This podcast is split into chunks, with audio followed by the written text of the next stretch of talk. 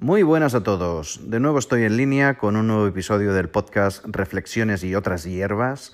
Y hoy vamos a hablar de otras hierbas musicales. Concretamente vamos a hablar sobre Muse. Eh, el título de este podcast es Let's Talk About Muse o Muse, si lo leyéramos literalmente o lo pronunciáramos literalmente en español.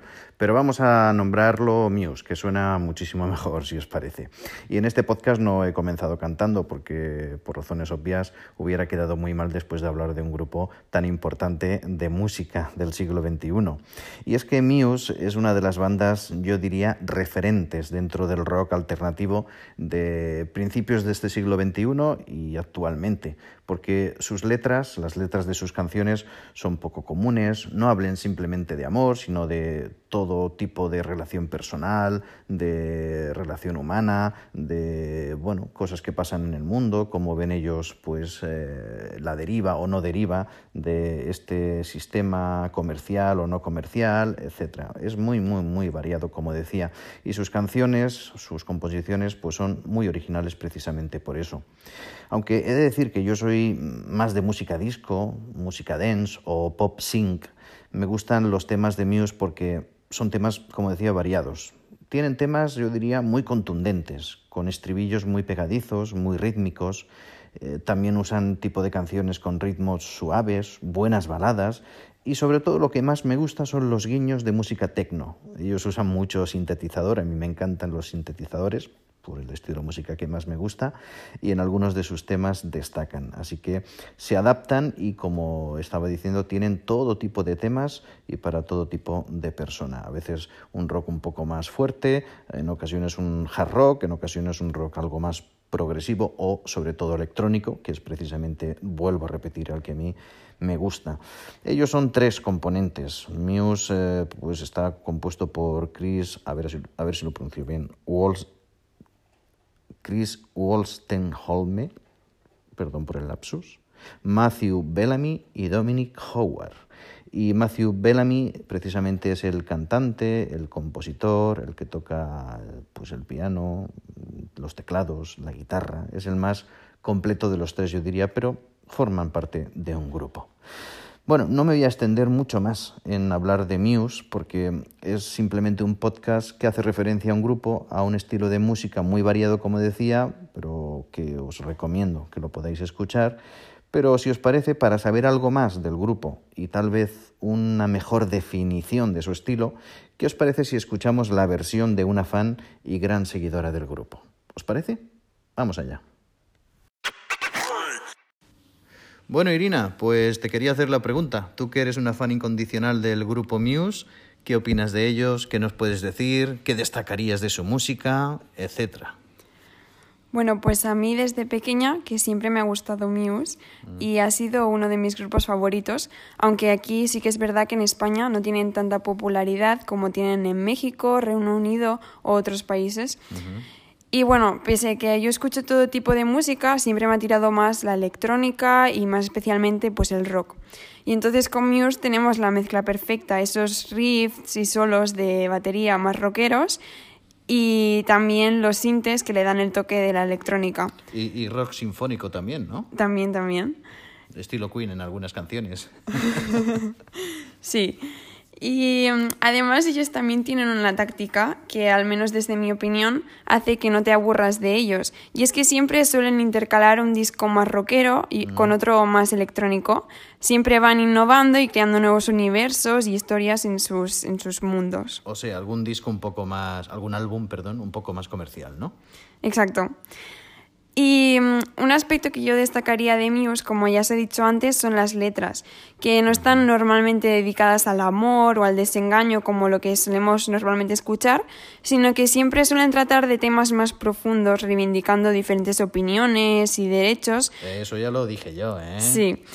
Y haciendo que cuando escuchas Muse, pues te vayas a otro mundo lleno de fantasía, otro de oscuridad, distopía, más apocalíptico y bueno, etcétera. Pero luego también los toques de letra también te devuelven a la realidad de vez en cuando y te hacen reflexionar porque no solo te basta con escucharlas o leerlas para poder entenderlas exactamente, tienes que meditar bastante para llegar al significado de esas letras. Vaya.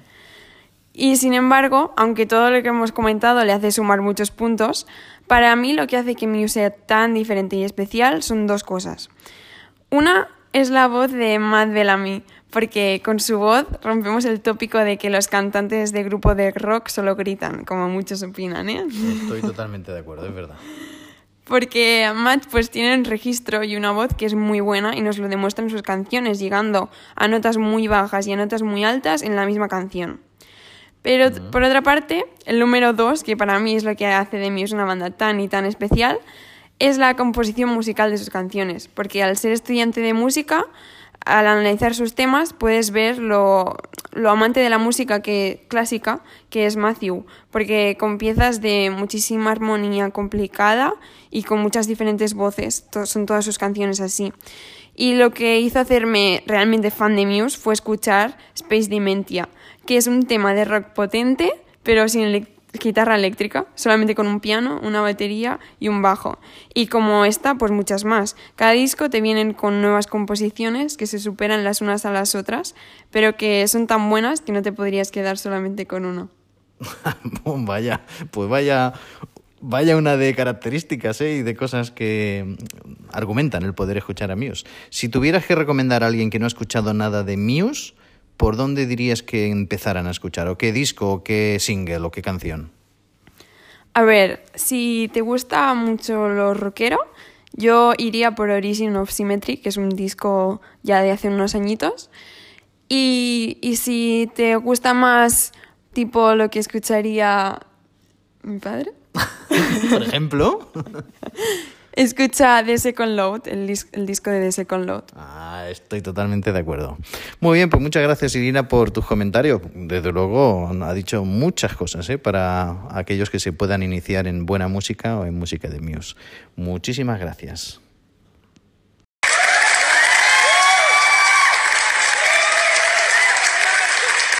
Pues muchas gracias te damos, Irina, por tu opinión. Yo añadiría algo más, y es que si te gusta sentir música buena en directo, los conciertos de Muse son súper enérgicos, son directos que aún, por decirlo así, han consagrado más a la banda de rock, porque es que, bueno, te, te, ofrecen una adrenalina y un espectáculo pues increíble. Te recomiendo alguno de sus conciertos.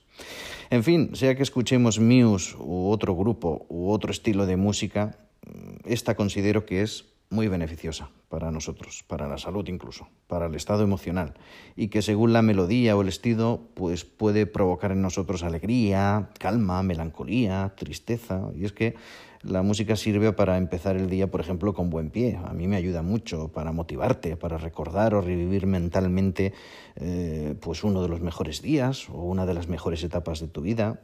Bueno, es muy positiva, ¿verdad? O como se suele decir, hay una canción o un tipo de música para cada momento, es encontrarlo y poner esa variedad, aunque seas de una línea más conservadora y te guste un estilo muy propio como a mí me ocurre. Pero sirve la música, todo tipo de música para reflexionar, para enamorarte, para relajarte, para practicar running, etc. En definitiva, aunque el título de este podcast era hablar sobre Muse, pero en realidad lo que quería hablar sobre música y los efectos de la música en nuestra vida. Y es que yo diría que la música se filtra por el oído y va directa al corazón. Así que te aconsejo que incluyas música en tu vida y que también en tus listas de reproducción ah, pues incluyas algún tema de la banda Muse. Disfruta, escucha buena música, ya sea tu preferida como decíamos o degustando otros estilos musicales y en definitiva canta y sé feliz. Así que aquí dejo el podcast. Gracias por escucharme y hasta pronto. Bye bye. Chao.